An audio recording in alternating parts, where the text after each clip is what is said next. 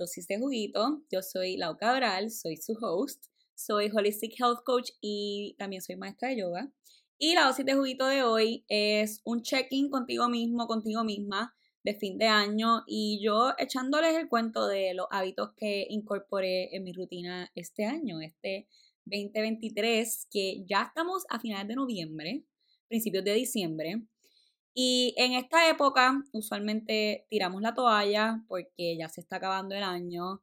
Decimos como, fuck it, ya trabajé mucho este año, ya se está acabando, así que voy a dejar las cosas que quiero hacer, que I wanted to do, para el próximo año. Y let me tell you guys, I get it, los entiendo. Yo soy una que me encuentro en esas ahora mismo. Y con todo eso de que soy coach, de que tengo mis metas, de que soy una persona bastante enfocada, bastante organizada, siempre que viene esta época se me hace muy difícil show up. Me está costando show up. Y estoy haciendo lo que tengo que hacer, pero me está costando, me está costando. Las cosas no están fluyendo como estuvieron fluyendo todo el año.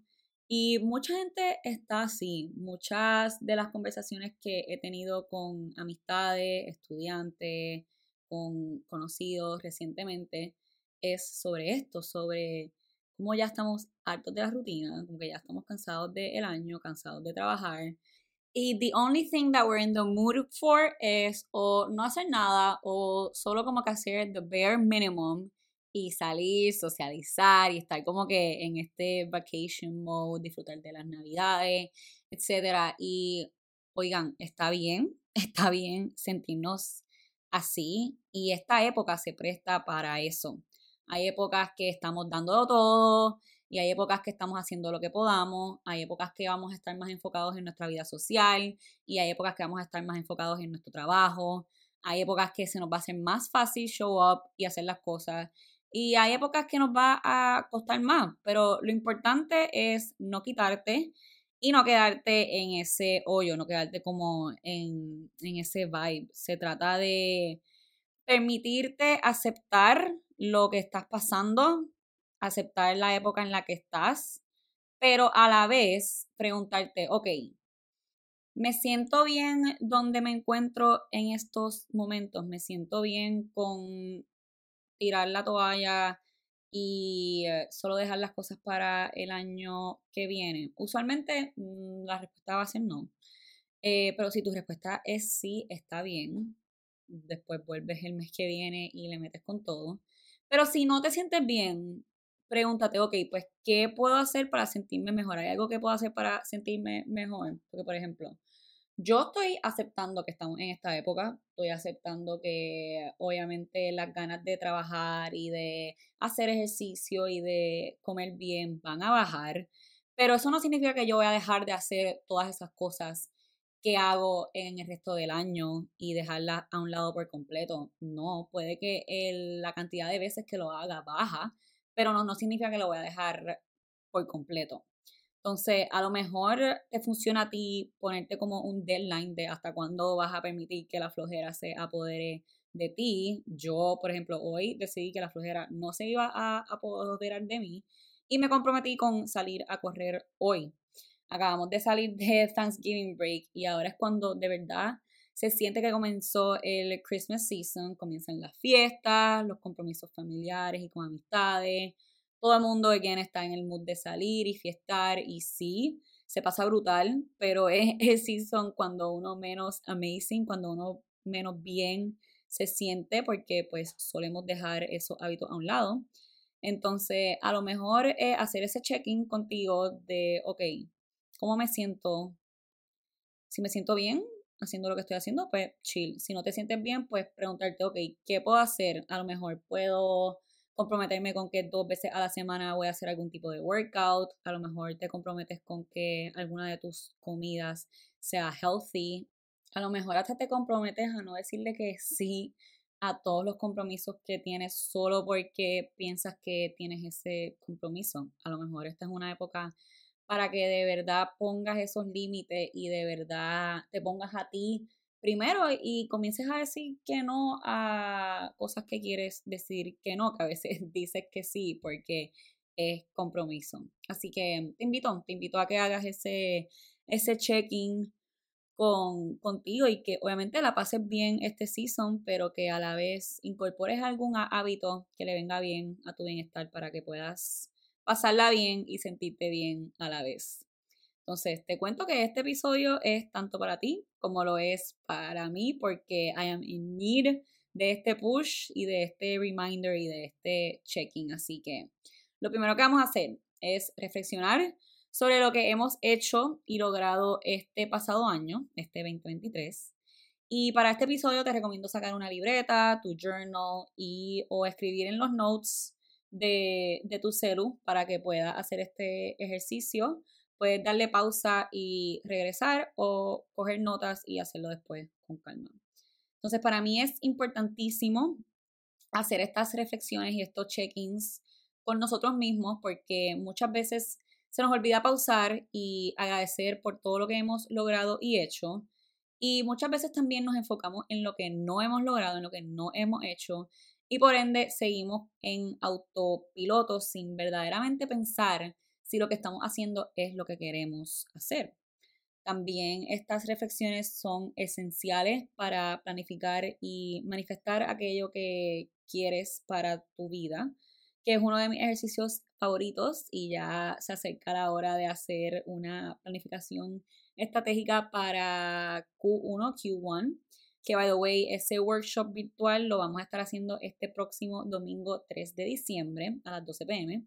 Tuvimos nuestra primera edición en septiembre para planificar nuestro Q4. Y cuando digo Q1, Q2, Q3, Q4, son los trimestres del año. Así que la primera edición del workshop fue para, planificar de octubre a diciembre.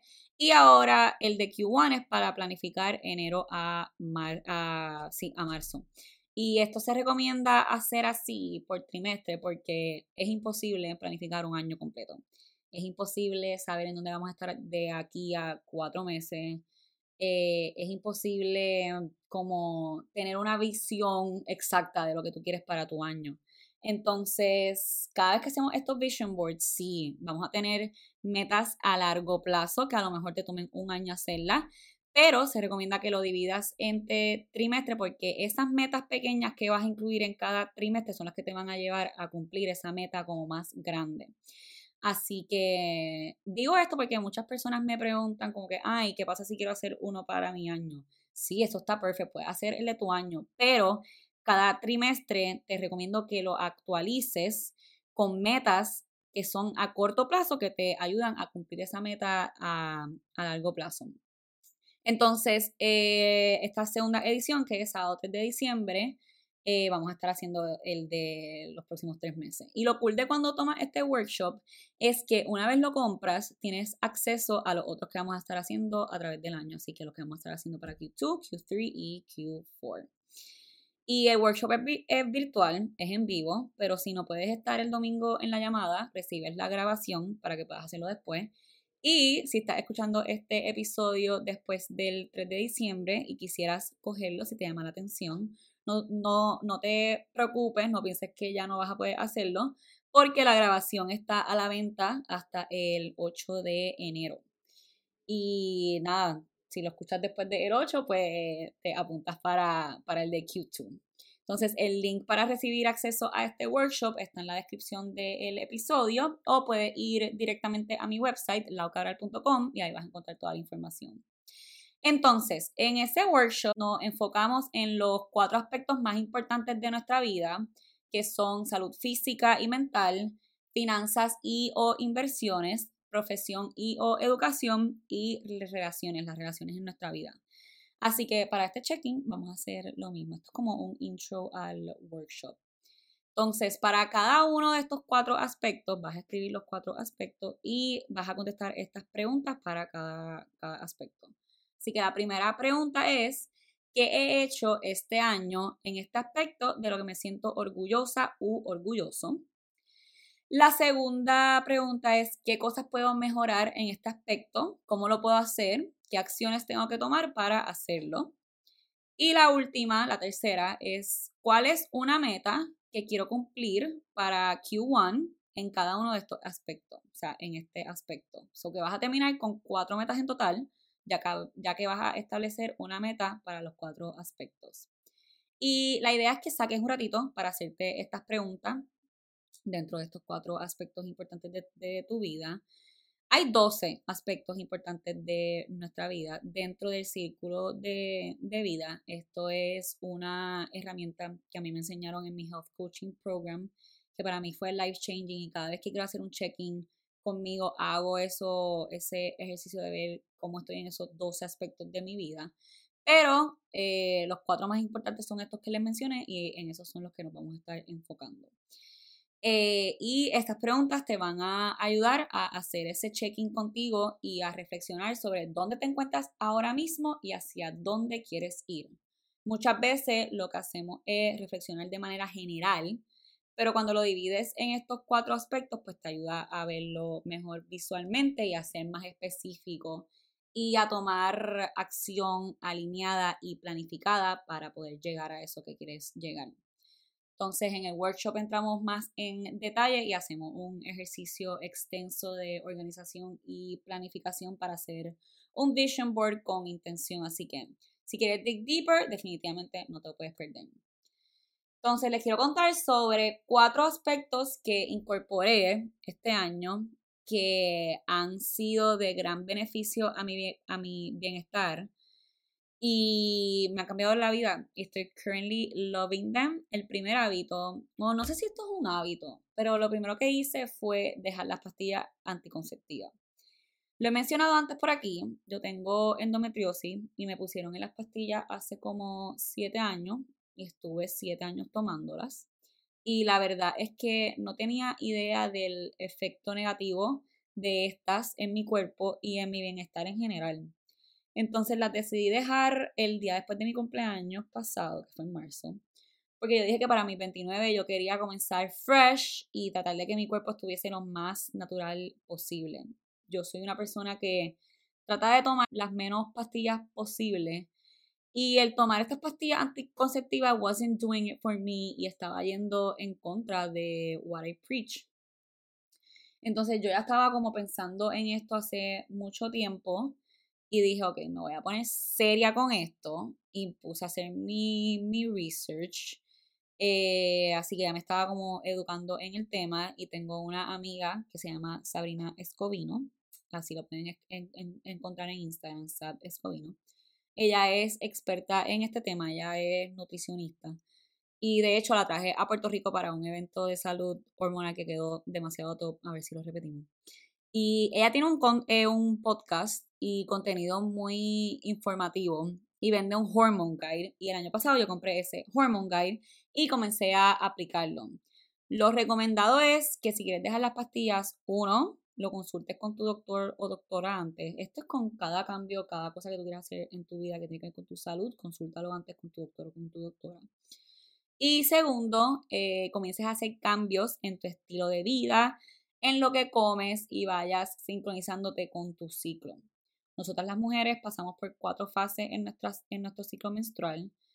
Son la fase menstrual, luego va la folicular, la ovulatoria y la lútea que es la que va antes de la menstrual. Entonces, dentro de cada una de estas fases debemos de estar haciendo cosas diferentes. Por eso es que nosotras las mujeres no nos sentimos igual durante todo el año, durante, disculpa, durante todo el mes, a diferencia de los hombres que no pasan por esto, so siempre están igual. Entonces, por ejemplo, en la fase menstrual vas a estar obviamente low energy, tu creatividad, tu creatividad y tu motivación no van a estar en tu peak y de ejercicio te va a provocar más irte en walk, hacer una clase relax de yoga y simplemente como que cogerlo suave. Y en la fase folicular, que viene después de la menstrual, tus niveles de energía suben y te sientes más motivada, más enfocada y vas a querer hacerlo todo, planificar tu semana, tu mes. Maybe te provoque irte en un run, maybe una clase de spinning, como que vas a tener más resistencia y más energía para hacer como cardio. Luego pasamos a la fase ovulatoria y esta es como que la mejor fase. Uno se siente súper segura, sexy, porque los niveles de estrógeno y testosterona están en high y aquí es cuando más energía tienes. Así que vas a poder alzar pesas más fácil, hacer hit, kickboxing, como entrenamientos de más fuerza, es cuando mejor se dan. Y por último, la fase lutea es la que viene antes de la menstrual y es el famoso PMS que todas amamos. Eh, y esta es la fase que más dura. Tiene dos etapas porque como dura 10 días, o se divide 5 y 5. O los primeros 5 días eh, todavía se supone que sienta esa energía de la fase ovulatoria, así que puedes seguir haciendo ese tipo de, de ejercicios de fuerza y más como high intensity.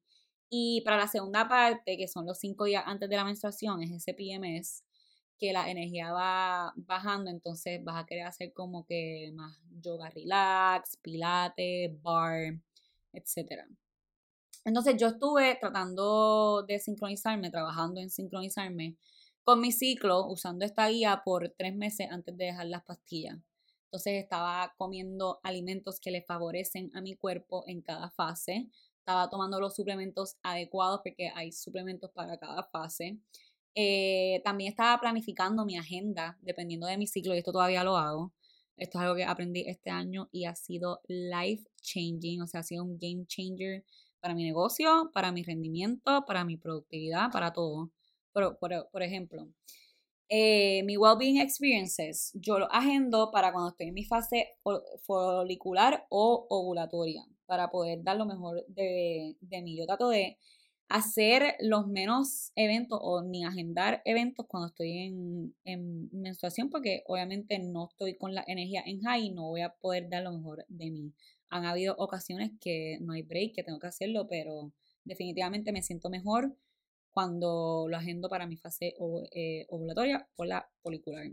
También con, lo, con el podcast, con las grabaciones que hemos hecho con invitados del podcast, trato de que sean durante esas dos fases, creando content. Todos los duris de, de que tienen que ver con mi trabajo que requieren que lo agende con anticipación, trato de que sea en esas dos fases, que es cuando mejor me siento. Ya cuando estoy en menstruación, pues lo cojo más suave y, hago lo que puedo hacer.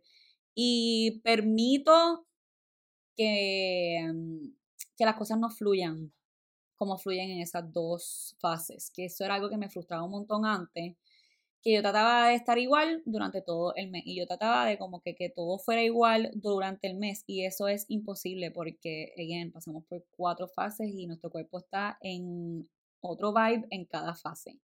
So, yo me frustraba un montón cuando estaba en mi menstruación y como que no estaba creative o tenía cero motivación de grabar el podcast o de come up with content. Y por eso es que uno tiene que aprovechar esas fases que nos permiten hacer estas cosas y dejar la menstruación para como que chill mode y hacer lo que se pueda hacer. Em, y no les voy a mentir, tenía mucho miedo al dejar las pastillas porque no sabía cómo mi cuerpo iba a reaccionar, no sabía cómo iban a ser esos mood swings y tenía miedo que afectara mi negocio, porque si yo no estoy bien, obviamente mi negocio no va a estar bien. Pero gracias a Dios me ha ido espectacularmente bien, pero ha sido porque pues lo hice con planificación y con una guía, no así como a lo loco. Y también otra cosa es que me siento mucho más yo, que esto es uno de los side effects de las pastillas. Las pastillas como que te quitan tu ser más auténtico, te quitan como que tu identidad y te quitan tú, tu esencia. Y todo esto obviamente es por la hormona. Y fun fact, aprendí que hay personas que se casan estando en las pastillas, o sea, tomando las pastillas anticonceptivas y aman a la persona en ese momento y cuando dejan de tomársela se dan cuenta que they didn't actually love them. Y realmente eso me traumó. eso me traumó. Eh, así que nada, a fun fact for you guys ahí. Entonces, el segundo hábito que hice, o tercero, diría yo, porque lo primero fue dejar las pastillas y el segundo es organizar mi agenda dependiendo de mi ciclo. El tercer hábito fue reemplazar el café por matcha. Y esto fue de la mano de todo esto porque la cafeína afecta nuestras hormonas y al yo estar en este proceso de regularlas y balancearlas, comencé a aprender más sobre el matcha y aunque tiene cafeína, tiene mucho menos que el café. Y eh, pues el matcha, les voy a explicar. El matcha es un tipo de té verde en polvo que, again, contiene cafeína, pero tiene menos que el, el café y por ende a tus hormonas les favorece más que tomes matcha. Y eh, la verdad es que la transición no se me hizo tan difícil porque yo tomaba café instantáneo. No me maten, lo he dicho también mil veces aquí, siempre digo que no me maten porque cada vez que le digo a alguien es como que como tú hacías eso. Eh, pero me gustaba mi café instantáneo, pero no era como que el mejor café del mundo, no era como que, oh my god, amo mi café. No, yo lo hacía pues para despertarme porque ya era un hábito que hacía desde college. Y nada, todavía de vez en cuando yo me tomo mi, mi cafecito, pero tomo mucho más matcha que café. Y además que el matcha tiene demasiados beneficios. Es rico en antioxidantes, promueve la concentración y el enfoque y te da energía a largo plazo. Es decir, que la energía que te da te dura más que la que te da el café. Y por eso es que mucha gente se toma el cafecito de las 3 de la tarde porque la energía que te da el café es a corto plazo rather than long term. Y también, contrario al café, el matcha no te da jitters ni te pone muy hyper, así como que, que te dé ansiedad. Mucha, hay muchas personas que el café eh, los pone ansiosos y el, el matcha no hace esto. Eh, pero definitivamente es un acquired taste. Mucha gente dice que sabe a grama y I don't defer, pero una vez lo hace un hábito y una vez comiences a tomar más matcha, eh, le coges el gustito y sabe divino. Y también hay muchas formas de hacerlo para que te guste, como que le puedes añadir miel, agave, cinnamon, vainilla, sirops, etc. Así que les recomiendo que traten su matcha si no lo han tratado todavía. Yo no lo hice porque estaba trending, yo lo hice más por este tema de, de las hormonas, porque yo probé mi primer matcha en New York, en Chacha Matcha, en el 2017 más o menos, y a mí no me gustó. Y pues, if I didn't like it, pues we're not gonna, we're not gonna have it. Pero yo lo hice por eso, como que por lo de la hormona. Y porque SAP lo recomienda mucho para cuando vas a dejar las pastillas, si tienes endometriosis, etcétera, pues recomienda que tomes más, más matcha que el café. Pero si no tienes que hacerlo, o sea, no te tienes que obligar a que te guste el matcha, si no tienes ningún problema de hormonas y te gusta tu cafecito, tú te disfrutas tu cafecito. Que no me gusta que digan, ah, porque es, es lo que está trending, I need to drink it. No, o sea, si no te gusta, you don't have to drink it. Entonces, el cuarto hábito que implementé este año, el cuarto, ¿verdad? Sí, fue incorporar pesas a mi rutina, strength training. Comencé a hacer strength training como en marzo también y me ha encantado, me ha ayudado a sentirme más fuerte y a llegar a un nivel que nunca pensé que podía llegar, como que hacer cosas y alzar peso a em, un amount of eh, weight que jamás pensé que I could do it. Eh, lo estaba haciendo de dos a tres veces a la semana y digo estaba haciendo porque no lo, no lo hago hace dos semanas y me estoy permitiendo no estar tan motivada con mis pesas, estoy con mi running, pero ajá, we're gonna get there eventually.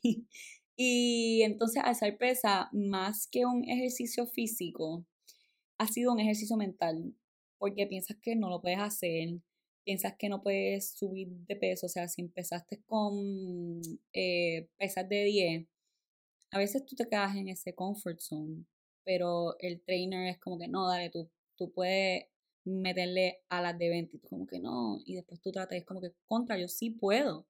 Entonces, e, ese, ese juego eh, mental y cuando llegas a un punto de que piensas que no puedes más, pero, again, ahí es que comienza ese, ese juego en la mente y te dice a ti misma, a ti mismo, como que dale, tú puedes, y actually puedes, y uno se siente tan bien eh, así que más, más que físico, o sea, obviamente ha sido físico, pero más que físico me he disfrutado más la, la parte mental. Y algo que me ayudó y todavía me ayuda es tener accountability partners y hacerlo con gente. Porque definitivamente sola no me, me motiva a hacerlo. Hacerlo con amistades o en un group setting es brutal porque se apoyan y se motivan y ya están como que expecting to see each other there. Y también tener un trainer que te motive y que también calls you out cuando no estás comprometido, comprometida y dando lo mejor de ti es como que es clave. Porque sí, eh, soy fiel creyente de que uno tiene que ser su propio hype person, pero que tengas otra persona apoyándote o otras personas apoyándote eh, lo hace como más cool y más llevadero, definitivamente. Entonces yo antes era anti alzar pesa y no lo veía como algo necesario, pero alzar pesas promueve la longevidad, que on the long run te ayuda a evitar citas en el médico cuando llegues a la mayoría de edad. Todos vamos a llegar ahí. Y yo estoy segura que tú no quieres pasar tus años de viejo en unas citas porque te duele todo, porque no hiciste nada eh, cuando eras joven. Así que think about that. Eso puede ser una intención. Esa actually fue una de, mis intenciones. Eh, porque yo acompaño a una persona muy cercana a mí a sus citas y yo digo, this is not what I want when I'm older. Así que te invito a que pienses en eso. También, o sea, es importante que pienses en el presente, pero también piensa en tu longevidad on the long run. Eh, entonces, obviamente, pues, alzar pesas te da más fuerza. También cuando bajas la compra del carro, tengas que mover cajas, muebles, etcétera, se te va a hacer más fácil. Y aquí somos Strong Independent Women, así que amamos poder hacerlo solas. Y overall te ayuda a sentirte bien, te, te ayuda a sentirte bien en tu cuerpo, a sentirte bien contigo misma. Y a mí me ayuda a sentirme accomplished, como les mencioné. Also, para mi práctica de yoga le ha venido de show también porque me ayuda a hold the poses más tiempo y a fluir mucho mejor. Entonces, el último hábito y quinto hábito que incorporé este año es el de correr. Correr. Ustedes saben que I was a walking girly, pero este año entré en mi running era y lo amo. Amamos el running era en el que todos estamos, no todos, pero muchas personas estamos en ese running era. Eh, y he visto unos cuantos memes que muchas personas cuando están entrando a sus 30 entran en su running era y fue como que ya, that's about right. Yo en high school comencé a correr para bajar de peso y en college corría de vez en cuando en el treadmill, pero nunca como que traqueaba las millas ni me ponía metas, solo I just ran. Que sí, I'm just gonna run for 30 minutes. Ok, chill. Eh, pero ahora cuando comencé, lo quise hacer como más intencional y más estratégicamente. Y lo que hago es medir mis millas. Comencé por dos millas, luego subí a tres y un día llegué a hacer hasta seis millas. Pero luego de hacer esas seis millas no las he vuelto a, a hacer. Me quedo como que entre 3 a 4. Y I freaking love it. Tener accountability partner en esto también ha sido clave.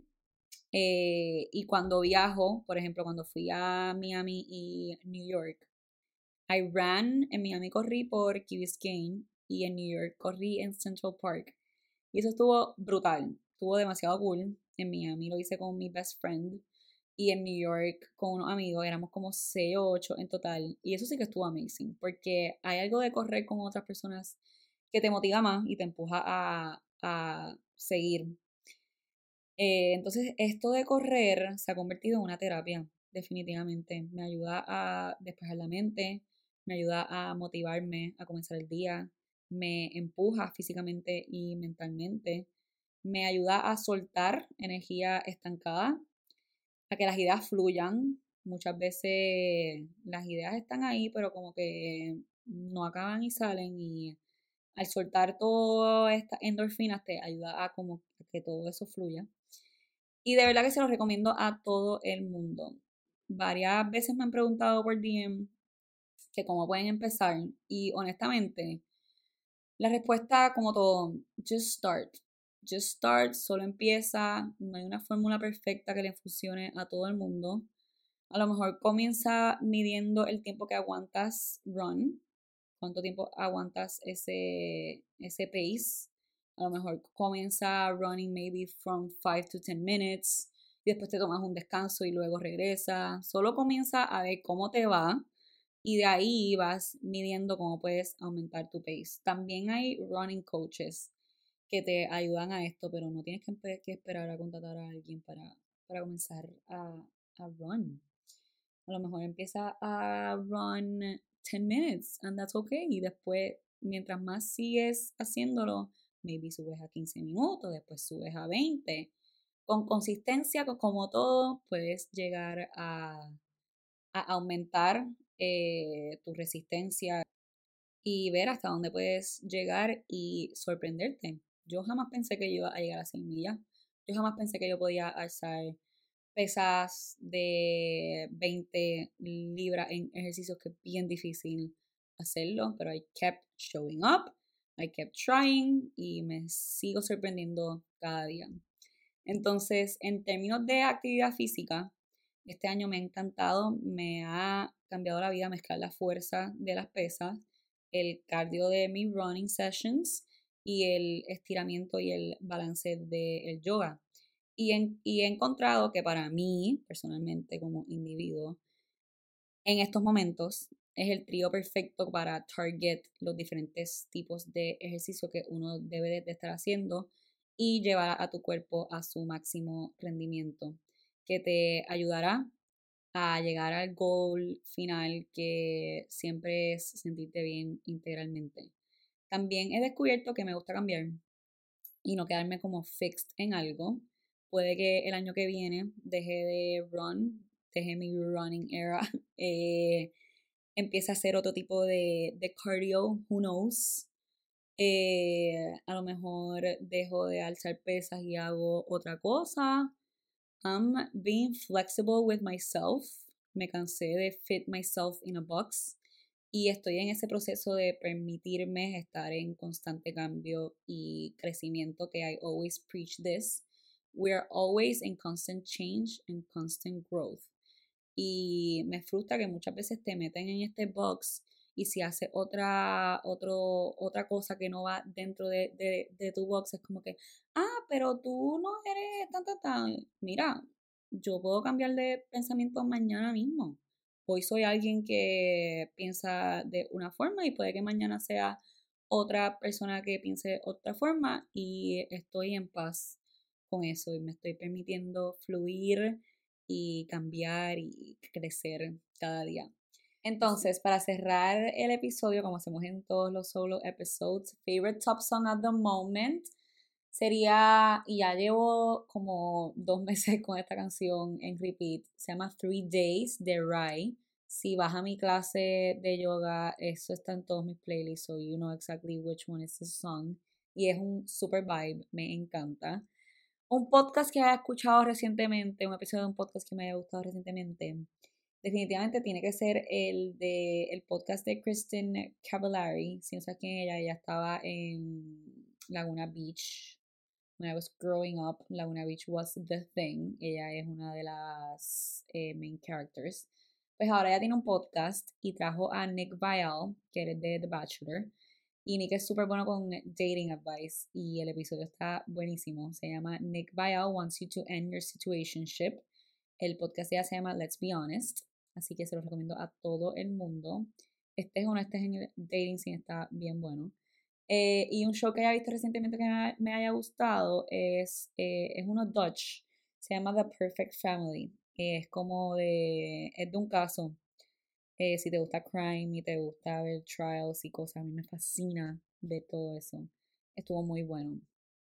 Así que, Tribe, con esto los dejo. Espero que hayan disfrutado de este solo episode, que hagan ese check-in con ustedes mismos.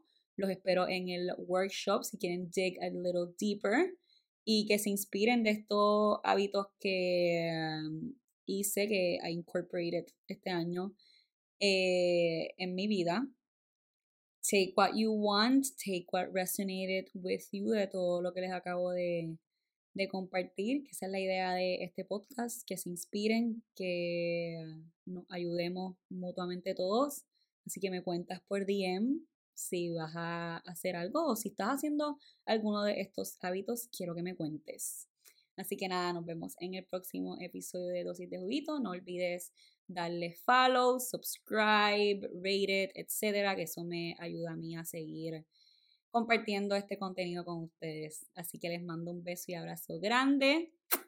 Chao.